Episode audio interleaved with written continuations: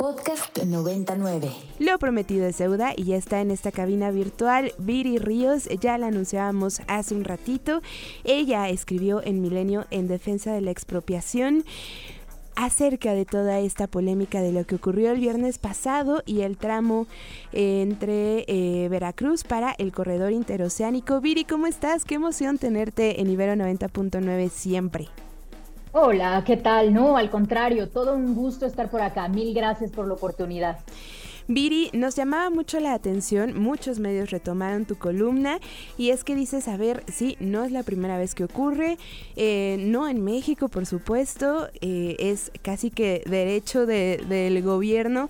Preguntarte entonces sobre esta postura y preguntarte también por qué sí casi que es pues legal y es un derecho casi del gobierno hacer este tipo de expropiaciones, ojo, para cualquier cosa que sea su propiedad para cualquier cosa que sea de utilidad pública. Creo que esa, esa, es, esa es como la gran, la gran parte aquí. Mira, te, platico un poco. Yo escribo esta columna en Milenio ante la reacción, pues eh, prácticamente unánime, en donde se acusa al gobierno eh, de expropiar. Eh, recordarás esto con respecto a la ocupación temporal que se dio de, de, un pedazo de 120 kilómetros de una vía eh, que, pertenecía, que había sido concesionada a la empresa Ferrosur. Entonces, cuando, cuando se toma esta, de manera temporal, cuando se toma esta vía, pues la reacción es decir que México ya expropió y que como lo hicimos, pues que esto nos había convertido en una dictadura autoritaria parecida a Cuba, Venezuela, Venezuela pues todas estas voces pues muy, muy conservadoras, ¿no? Pero, pero la realidad es que la expropiación, pues en realidad es un mecanismo que se utiliza con mucha frecuencia por gobiernos democráticos de todo el mundo, incluyendo Europa y Estados Unidos. Eh, por ejemplo, en, Barcelona, desde hace un par de años, se expropian los pisos vacíos, es decir, los departamentos que no están ocupados y que son propiedad de la banca para convertirlos en alquiler social en Estados Unidos se dan una cantidad enorme de expropiaciones, incluso pues para construir instalaciones aduaneras en la frontera, en Texas, en California, etcétera. Todo eso son expropiaciones. Sin embargo, en México, pues no estamos acostumbrados a este tipo de actividades, en parte por el indoctrinamiento al que hemos sido sometidos en las últimas décadas y en parte porque se han ocultado las expropiaciones que han sucedido. Creo que a pocos pocos recordamos, pero pues con Peña Nieto se expropiaron 8 mil metros cuadrados de terrenos para construir también un libramiento ferroviario. Y Fox se expropió también 27, de hecho, ingenios azucareros. Esto sucede constantemente, entonces no hay, no hay razón, digamos, para asustarnos. Obviamente, y quiero acotar, por supuesto que pueden haber expropiaciones maliciosas. No estoy diciendo que eso no exista. Pero me parece que en este caso, que era un caso para desarrollar el corredor interoceánico, que es un proyecto muy esperado, esperado por décadas para desarrollar el sureste del país, pues esto era un caso, digamos, un ejemplo prototípico de libro de texto de una expropiación benéfica. Entonces hay que, hay que tomar, digamos, los casos y hay que evaluarlos uno a uno.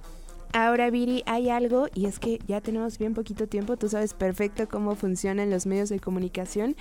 Algo que me llama la atención, eh, sí la expropiación, sí por el corredor interoceánico, pero ¿qué onda con que lo operen las Fuerzas Armadas? Que ahí también entramos en un terreno peligroso. Pues mira, eh, la ley lo que dice es que ante una, ante esta figura específica, que es la toma temporal, eh, pues se debe aplicar de manera inmediata y simplemente se dice que se debe utilizar a la, al, organismo administrativo, eh, pues dedicado a esto. Entonces es fue una decisión del gobierno el enviar a la Marina. Eh, en parte yo pienso porque pues no se podía enviar a nadie más, estás hablando de un ferrocarril, o sea, ¿a quién vas a enviar? Me explico, pues a un, a un burócrata, a decirle, discúlpeme, ¿me puede por favor entregar las llaves? O sea, pues sí es una operación de Estado, ¿no? Eh, pero pues la realidad es que no es ilegal. Así se hacen las expropiaciones, solamente que pues no nos, no nos no estamos acostumbrados. Lógicamente, no estamos acostumbrados. Finalmente, Viri, ¿qué le dices a quienes usan como argumento a los inversionistas extranjeros, al TEMEC eh, y, y, por supuesto que creo que queda en segundo plano en los intereses económicos de, de este grupo? Mira, hay quien piensa que la expropiación va a ahuyentar inversiones y que eso siempre sucede, que toda expropiación siempre ahuyenta las inversiones. La realidad es que no es el caso, como te mencionaba, pues hay, muchos países desarrollados lo hacen.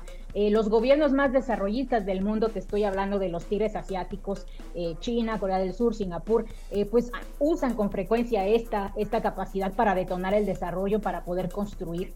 y no solo eso, sino que en este caso en específico es ser una herramienta de atracción de inversión porque el corredor interoceánico se necesita para atraer empresas, para crear negocios, para distribuir la riqueza.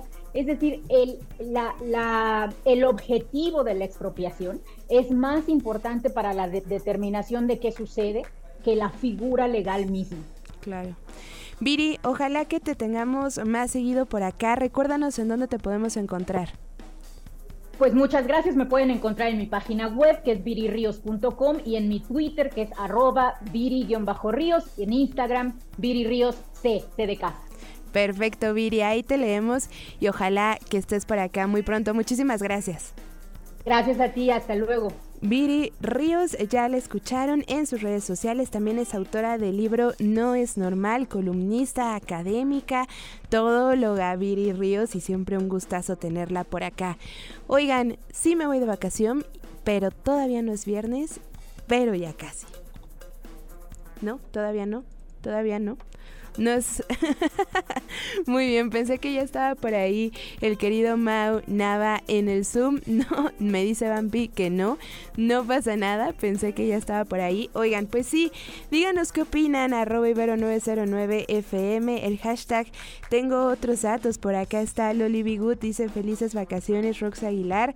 Por acá está, ah, yo había saludado a Enrique Mendoza también y a todos ustedes que están en eh, contacto con nosotros, pero que em, no pueden escribir, que escuchan del otro lado de, eh, de, esta frecuencia modulada.